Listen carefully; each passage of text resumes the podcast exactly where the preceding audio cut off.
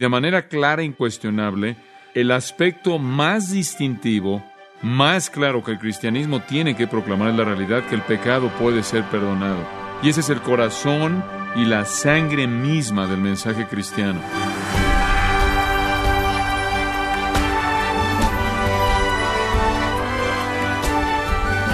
Bienvenido a esta edición de Gracia a vosotros con el pastor John MacArthur. Estimado oyente, quiero hacerle una pregunta. ¿Cuál es su mayor necesidad? No es tener una buena salud, ni seguridad económica, ni el éxito en los negocios, el arte o sus estudios, así como tampoco lo es ser amado y protegido por su familia y amigos, independientemente de lo importante que puedan ser estas relaciones.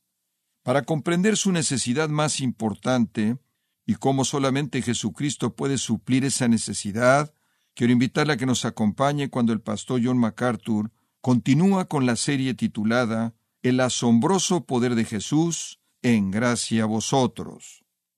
Ahora quiero darle seis palabras clave que abren el significado de este pasaje. Seis palabras clave. Palabra número uno es fe. Versículo dos. Y sucedió. Y de nuevo, ese es un punto de exclamación en el griego. Escuche esto, esto es algo raro, único, maravilloso. Y sucedió que le trajeron un paralítico tendido sobre una cama. Y al ver Jesús la fe de ellos, dijo al paralítico, Ten ánimo, hijo, y puede detenerse ahí. Ten ánimo. Simplemente significa deja de tener miedo. No hay nada que temer. El hombre tiene miedo porque es un pecador. Pero qué manera tan maravillosa el Señor le dice, hijo, una palabra de ternura. Qué emocionante es ver al santo, consciente de tu enfermedad, consciente de tu pecado, en terror, en tristeza y temor y oírlo decir, hijo. Esa es la ternura de Cristo, amar al pecador, aunque él fue ofendido por su pecado. Ahora quiero que piense por un momento en la declaración que Jesús hace. Ten ánimo, ten valentía. Un verbo griego que se usa aquí, tarseo, lo cual es muy interesante se refiere a la valentía que es subjetiva. Creo que la mejor manera de entenderlo es compararlo con tolmao, el cual es otro verbo que a veces se traduce valentía. Tolmao es un tipo de valentía, la cual es objetiva. Es como decir, tolmao es aprieta los dientes, aférrate, aguanta, controla tu temor. Ese es tolmao. Y es el tipo de valentía que dice, levántate y actúa y domina tu temor. Tarseo no es así. Tarseo dice, no hay nada de qué temer, no hay nada que temer. Tarseo dice, no hay absolutamente nada que temer, y esa es la palabra que el Señor usa. El Señor no le dice, mira, aprieta los dientes, contrólate, controla tu temor. Él dice, hijo, ¿qué temes? ¿De qué temes? No hay nada que temer. Permítame decirle algo. Hay mucho que temer si usted viene ante Dios como pecador sin arrepentimiento, ¿no es cierto? Mucho que temer. Pero no hay nada que temer cuando este hombre vino porque él tenía un corazón quebrantado y contrito. Eso es obvio. El Señor no perdona los pecados de personas que no vienen así. Su corazón estaba bien. No es el que trató de esconder su pecado el que no tiene que temer. Es el que lo revela el que no tiene que temer. Él estaba sacudido con temor. Él estaba abrumado con temor. Él estaba cargado de culpabilidad y el Señor le dice, ten ánimo. Y él respondió a su fe, una fe verdadera, que llevó a una segunda palabra, perdón. Versículo 2, al final del versículo, Dice aquí, tus pecados te son perdonados. Despedidos son tus pecados, despedidos son tus pecados. Y ese es un milagro divino que está por encima de cualquier otro milagro, una palabra instantánea, y mediante esa palabra ya despidió sus pecados. Qué declaración tan elocuente por parte del Señor. Ahora recuerde que el hombre no había dicho una palabra. ¿Cómo es que el Señor sabía que eso era lo que el hombre quería? Porque el Señor conoce el corazón. A lo largo de este relato entero, Él lee el corazón. Él leyó el corazón del hombre que estaba enfermo. Él lee los corazones de esos escribas. Él puede leer el corazón de cualquier persona. Él sabe, Él conoce las peticiones antes de que sean pedidas, antes de que sean hechas. El dador de todo bien da antes de que nosotros pidamos. Y entonces Él dice, despedidos son tus pecados, antes de que el hombre pueda hablar, si podía hablar. Amados, esta es la remisión de pecados de la cual habla la Biblia. Esta es salvación, esto es perdón completo y total y los pecados son despedidos. Él dice despedidos y cuando el Señor despide nuestros pecados, Él los despide tan lejos como está el este del oeste y los entierra, los sepulta en las profundidades del mar más profundo, Salmo 103. Y la Biblia dice que Él, que Él ya no se acordará de ellos. Me encanta lo que Pablo dijo en 1 Timoteo 1, él dice, Yo fui blasfemo, perseguidor, injuriador, pero recibí, obtuve misericordia, y palabra fiel es esta y digna de toda aceptación que Cristo Jesús vino al mundo a salvar a quién? A pecadores, de quienes yo soy el primero. Perdonado, perdonado. Cuando los misioneros fueron a Alaska a llevar el Evangelio a los esquimos y querían traducir el Nuevo Testamento a su idioma, encontraron que no había palabra en el idioma esquimo para perdón. Y entonces estaban ahí en una encrucijada. Tenían las manos atadas porque ese es el mensaje primordial del cristianismo. Pero descubrieron que los esquimos tenían una frase muy interesante. Y esta es una frase de una palabra. La palabra es Isuma Jejujunienarmuk. Esa es una palabra en esquimo. ¿Sabe lo que significa? No poder pensar en eso más. Y lo usaron a lo largo de la Biblia para la palabra perdón. Dios ya no puede pensar en eso más. Él lo ha quitado, Él lo ha despedido, Él perdonó pecado. El Señor le dio el regalo más grande para su necesidad más grande. Me acuerdo cuando estaba terminando mi último año en la universidad jugando fútbol americano y hablé con el club de Kiwanis, me dieron un premio por ser el jugador de la semana o algo así y estaba hablando y le invitan a uno a hablar acerca de fútbol americano, entonces fui allí a hablar ahí y hablé del Señor, disfrutamos mucho el tiempo, yo lo disfruté, no sé si ellos lo disfrutaron, pero alguien se me acercó después y dijo que ellos conocían a alguien con quien debía yo hablar y era una niña que estaba en el hospital. Ella había recibido un disparo en el cuello y había roto su espina dorsal y me pidieron que se podía irla a ver y porque me oía como alguien que podía ayudarla. Ella era la capitana del equipo de porristas en una escuela local y su novio le había disparado, fue un accidente. Entonces fue al hospital y ella estaba así como este hombre acostado en una cama y claro, paralizada del cuello para abajo. Lo único que pude hacer es contarle del Señor Jesucristo, lo cual hice. Le hablé del Señor por un buen tiempo y me dijo que ella se mataría si pudiera y claro, ella no podía, no tenía capacidad de hacer eso. Y le presenté a Cristo a ello y finalmente cuando acabamos ella dijo que quería invitar a Cristo a su vida y oramos juntos y nunca olvidará lo que me dijo. Regresé a verla varias veces y un día me dijo, honestamente puedo decirte, John, que me da gusto que esto pasó. Y yo le dije, ¿te refieres al accidente? Dijo, sí, sí, porque si no hubiera pasado, nunca habría conocido a Cristo y nunca se me habrían perdonado mis pecados. Como puede ver, esa es la necesidad más profunda, esa es la tristeza más genuina en una vida humana. Y cuando Jesús dice tus pecados te son perdonados, Él satisfizo la necesidad de ese hombre de la manera más profunda. Y amados, ese es el mensaje del cristianismo. Ese es el perdón de pecado y usted debe saber que nuestro mensaje debe tratar del pecado y del perdón de pecados. La gente dice, oh, no debe hablar de pecado, es una manera de pensar negativa. Es el mensaje del cristianismo. Si no predicamos ese mensaje, hemos prostituido nuestro mensaje. La Biblia dice que el hombre es un pecador. El pecado es una transgresión de la ley. Primera de Juan 3:4. El pecado contamina. Ha contaminado la imagen de Dios y ha manchado el alma. El pecado ha plantado en nosotros la imagen del diablo. Nos volvemos sus hijos. El pecado es rebelión contra Dios. El pecado es una ingratitud abierta contra Dios. El pecado es incurable. ¿Podrá un leopardo cambiar sus manchas? dice Jeremías. Entonces también ustedes pueden hacer bien quienes están acostumbrados a hacer mal. El pecado afecta a todos los hombres por cuanto todos pecaron y están destituidos de la gloria de Dios. El pecado se encuentra en las profundidades del corazón del hombre, inclusive el hombre regenerado todavía pelea contra el pecado. El pecado domina la mente, pervierte la voluntad, mancha los deseos, contamina el cuerpo. El pecado trae al hombre bajo el dominio del diablo, trae al hombre bajo el poder de la ira de Dios. El pecado sujeta al hombre a la miseria de tal manera que nace para los problemas, así como las chispas vuelan al aire, y así está sujeto a la vaciedad, de tal manera que no conoce paz y está condenado al infierno. Esta es una realidad en todos los hombres. Y si es verdad, las mejores noticias que jamás le podría dar al hombre es que Dios puede perdonar pecado. Y este hombre es una prueba viviente. Y cuando Jesús dijo, tus pecados te son perdonados, creo que en ese momento, en su corazón vino otra probada del Calvario, porque él sabía que la única manera en la que él podía perdonar el pecado del hombre era llevar el pecado de ese hombre. Y entonces él probó la amargura y la agonía de la cruz a lo largo de su vida.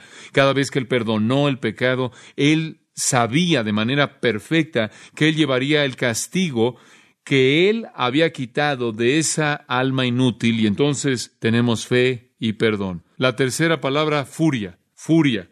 Entonces, versículo 3, algunos de los escribas decían dentro de sí, este blasfema. Y Marcos dice que ellos dijeron primero, ¿quién puede perdonar pecados sino solo Dios? Este hombre blasfema. Ahora escúcheme, el primer hombre, el hombre paralítico, quería perdón. Y todos estos hombres concluyeron que él era un blasfemo. ¿Por qué? ¿Cuál es la diferencia? ¿Acaso ellos no querían perdón? No porque ellos realmente no sabían que tenían necesidad, no lo reconocían. Y así ha sido por mucho tiempo, y usted puede predicar un mensaje de perdón, y alguien, algunos se van a quedar y abrir su corazón a Cristo, algunos se van a ir. No están interesados, no conocen la necesidad, no reconocen el problema, ellos no están dispuestos a aceptar el perdón, y en lugar de decir, oh, Él puede perdonar pecado, oh, la presión de la culpabilidad de mi propio corazón, la contaminación de mi propia alma, oh, quisiera conocer ese perdón, ellos no.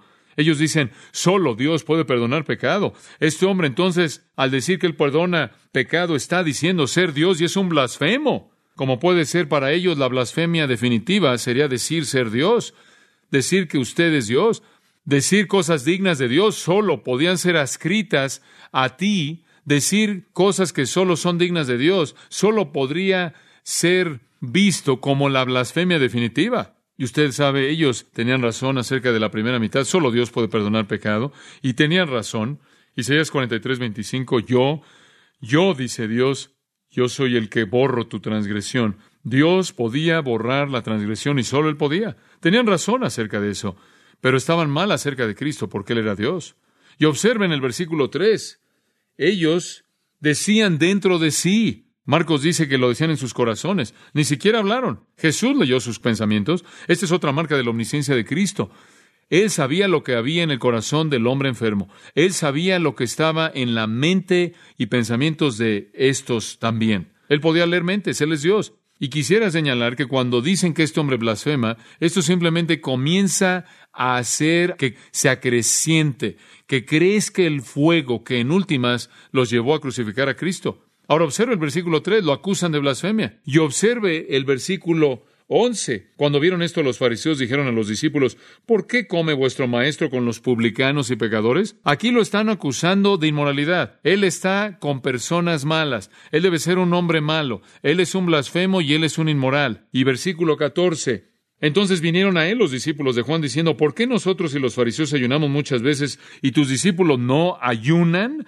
Lo acusan aquí de no ser religioso, le dicen, tú no sigues el procedimiento normal de la religión, eres un blasfemo, eres un inmoral, eres profano. Y la culminación en el versículo 34, cuando vemos que dice ahí, pero los fariseos decían, pero por el príncipe de los demonios echa fuera los demonios. Él es satánico. Ahora realmente están comenzando a echar humo. Su furia comienza a incrementarse. Pero qué contraste. Qué contraste. Por un lado la fe y el perdón, por otro lado la furia y Cristo en medio. Y así es siempre, así es siempre. Cristo viene con un mensaje de amor y gracia y perdón, y hay algunos que lo saben, lo reciben, se regocijan en él, y por otro lado hay algunos que lo odian, lo menosprecian y se enfurecen por él. Cuarta palabra, forénsico. Esa palabra significa argumento. Jesús les presenta un argumento por lo que hizo. Él no siempre defiende su acción, pero lo hace aquí porque es una verdad importante versículo 4. Y conociendo Jesús los pensamientos de ellos, dijo, ¿por qué pensáis mal en vuestros corazones? Jesús conocía sus pensamientos, ¿entiende eso? La gente viene y dice, bueno, Jesús no es Dios. Bueno, entonces no sé cómo él conoce sus pensamientos. Juan 2 dice que él no necesitaba que nadie le dijera algo del hombre, él sabía lo que había en el corazón del hombre. Y alguien más bien que conoce los pensamientos debe ser Dios. Primero Samuel 16, 7 dice que el Señor ve el corazón. Primero de Reyes 8:39 dice, porque tú conoces los corazones de todos los hombres. Primero de Crónicas 28:9, porque el Señor escudriña los corazones y entiende los pensamientos. Jeremías 17:10, porque yo, el Señor, escudriño el corazón. Y Ezequiel 11:5, yo conozco las cosas que vienen a tu mente, cada una de ellas. Dios conoce todo, todo lo que pensamos. Y Jesús sabía lo que estaban pensando. Y entonces Él les dice, ¿por qué pensáis mal en vuestros corazones? ¿Qué quiso decir con eso? ¿Por qué me quieren muerto? Un corazón malo es un corazón que trama en contra de Dios. En Hechos 5, Ananías y Zafira trataron de engañar a Dios. Y Pedro dijo, ¿por qué ha entrado Satanás a tu corazón para engañar a Dios? En el capítulo 8 Simón trató de engañar a Dios. Un corazón malo hace planes, trama contra Dios. ¿Por qué están tramando? No tiene sentido. ¿Por qué están pensando mal en sus corazones? Y aquí Él realmente los desnuda. Ahora observe su argumento en el versículo 5.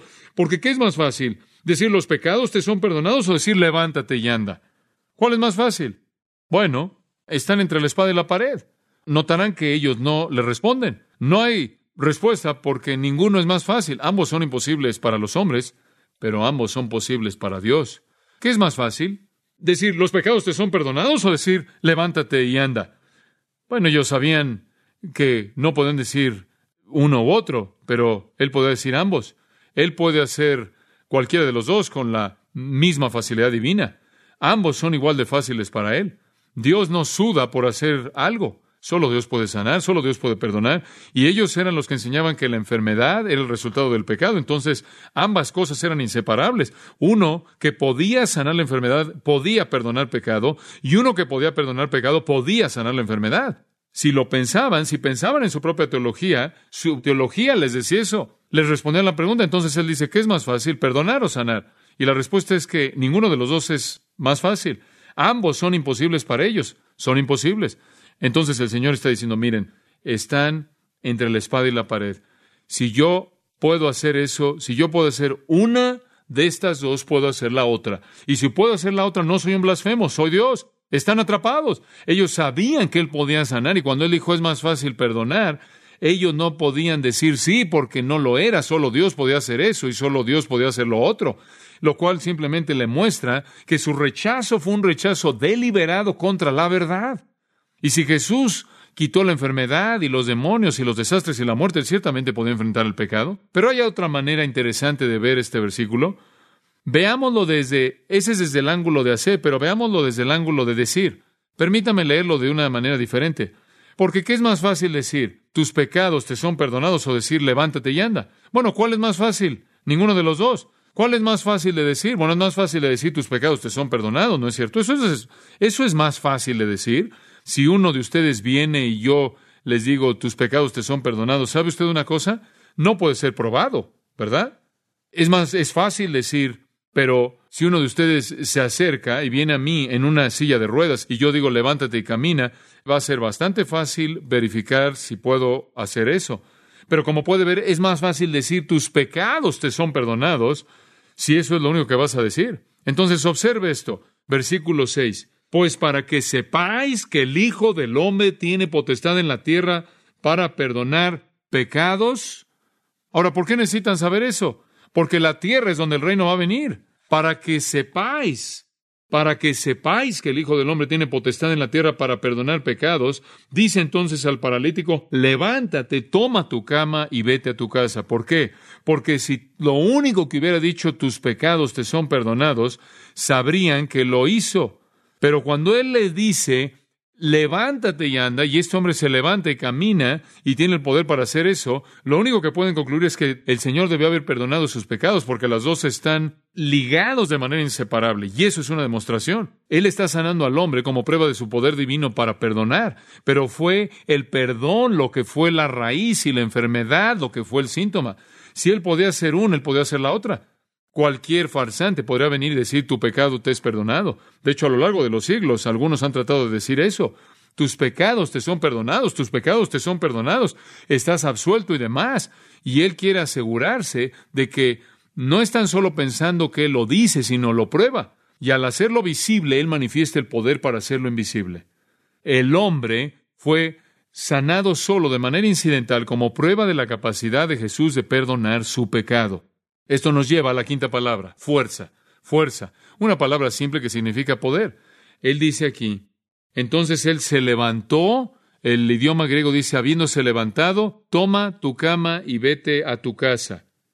Levántate y vete a tu casa. El versículo 7 dice que él se levantó y se fue a su casa. ¿Se puede imaginar? Aquí están, son cuatro amigos y están viendo ahí desde arriba en el techo. Están observando y la gente está escuchando. Los fariseos no han dicho una palabra. Nadie ha hablado más que Jesús. Esta es una escena dramática, pero él ha leído sus corazones y los ha clavado a la pared con su forénsica, su forense, su argumento. Y ahora les dice, levántate y vete a tu casa.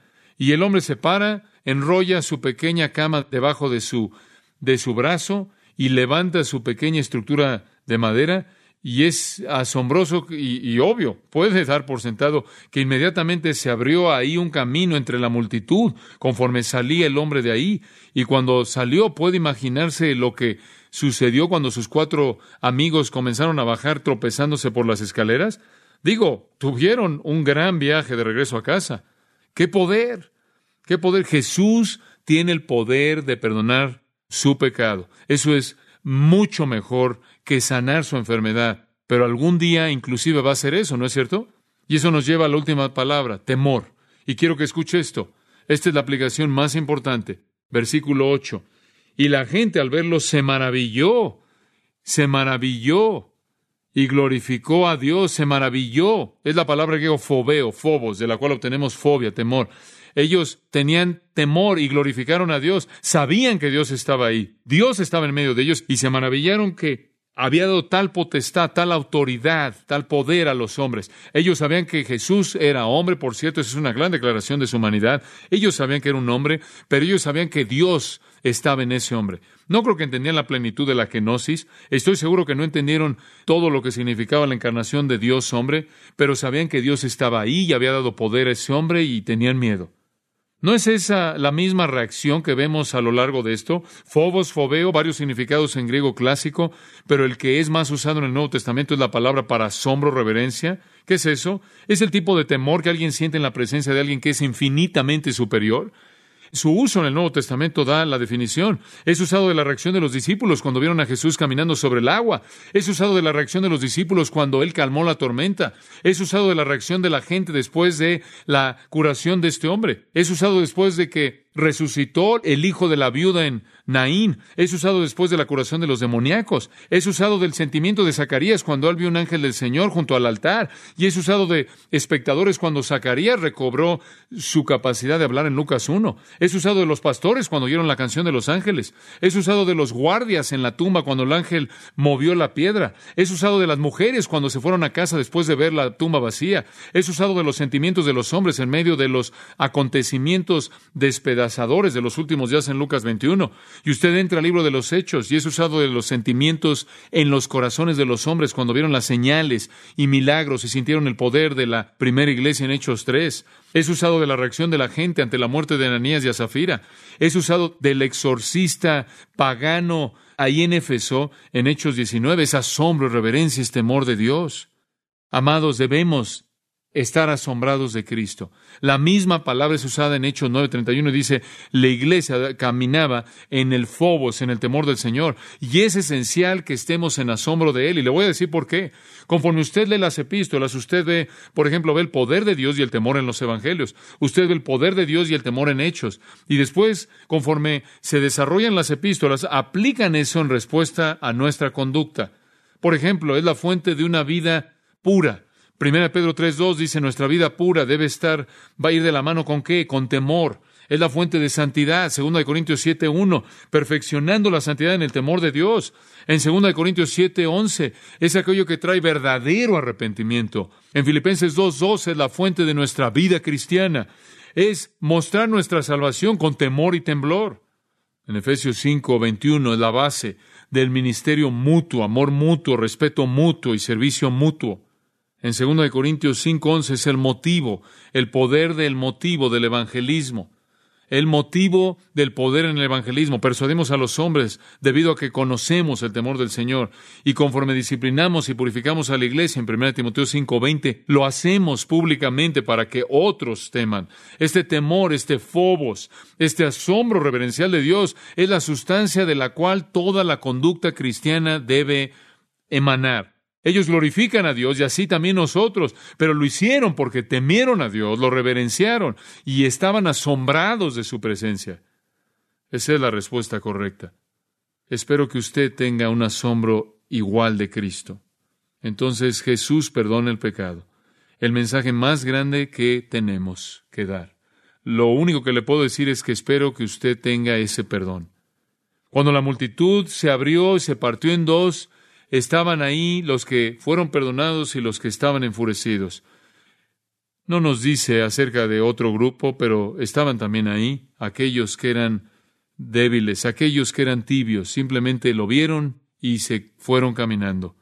Cristo ofrece perdón, bloquea todo el pasado, limpia todos los pecados, lava todos los pecados, plural es la palabra aquí, pasado, presente y futuro. Las noticias más grandes que jamás tendrá están disponibles para usted. Alan Gilbert, un poeta norteamericano contemporáneo, escribió esto. Como un ave que va con un ala rota, he venido al hogar a ti. He llegado a la casa de un vuelo en el cual la libertad nunca fue para mí. Y yo, que he conocido espacios lejanos y el calor ardiente del sol, solo pido el abrigo de tus alas ahora que se ha acabado el día. Como un ave que tiene un ala rota, he venido a casa al final. Oh, sosténme en tu corazón una vez más y escóndeme de mi pasado. Eso es perdón y eso es lo que Cristo le ofrece.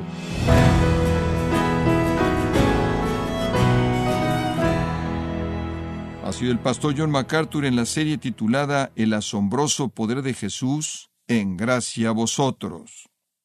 Estimado oyente, permítame compartirle esta carta que nos envió Eddie de Cuba y dice lo siguiente. Ha sido una bendición para mi vida y ministerio la emisora de radio que nos lleva a escuchar gracia a vosotros. Vivo en La Habana, Cuba. Dios les continúe bendiciendo. La iglesia donde asisto, en la que soy líder de adoración, ha dado un cambio radical a las doctrinas reformadas saliendo del movimiento pentecostal. Todo comenzó con una Biblia de estudio MacArthur que el pastor adquirió. Gracias por su amor y su trabajo en gracia a vosotros. Le queremos dar gracias a Eddie por su carta y decirle, como le decimos a cada uno de ustedes, nuestros queridos oyentes, que nos alienta a saber cómo Dios está obrando en ustedes a través de su palabra con este programa Gracias a vosotros. Si tiene alguna pregunta o desea conocer más de nuestro ministerio, como son todos los libros del pastor John MacArthur en español o los sermones en CD que también usted puede adquirir, escríbanos y por favor mencione la estación de radio por medio de la cual usted nos escucha en gracia a vosotros. Es importante conocer no solo el país y ciudad de donde usted nos escucha, sino también la radio. Para quienes contactan nuestro ministerio por primera vez, pueden solicitar una copia del mensaje de promoción sin costo alguno, un mensaje por oyente únicamente. Si usted vive en los Estados Unidos o Puerto Rico, escríbanos a Gracia Vosotros, P.O. Box 4000, Panorama City, California 91412. O puede escribirnos a través del siguiente correo electrónico radio arroba gracia.org.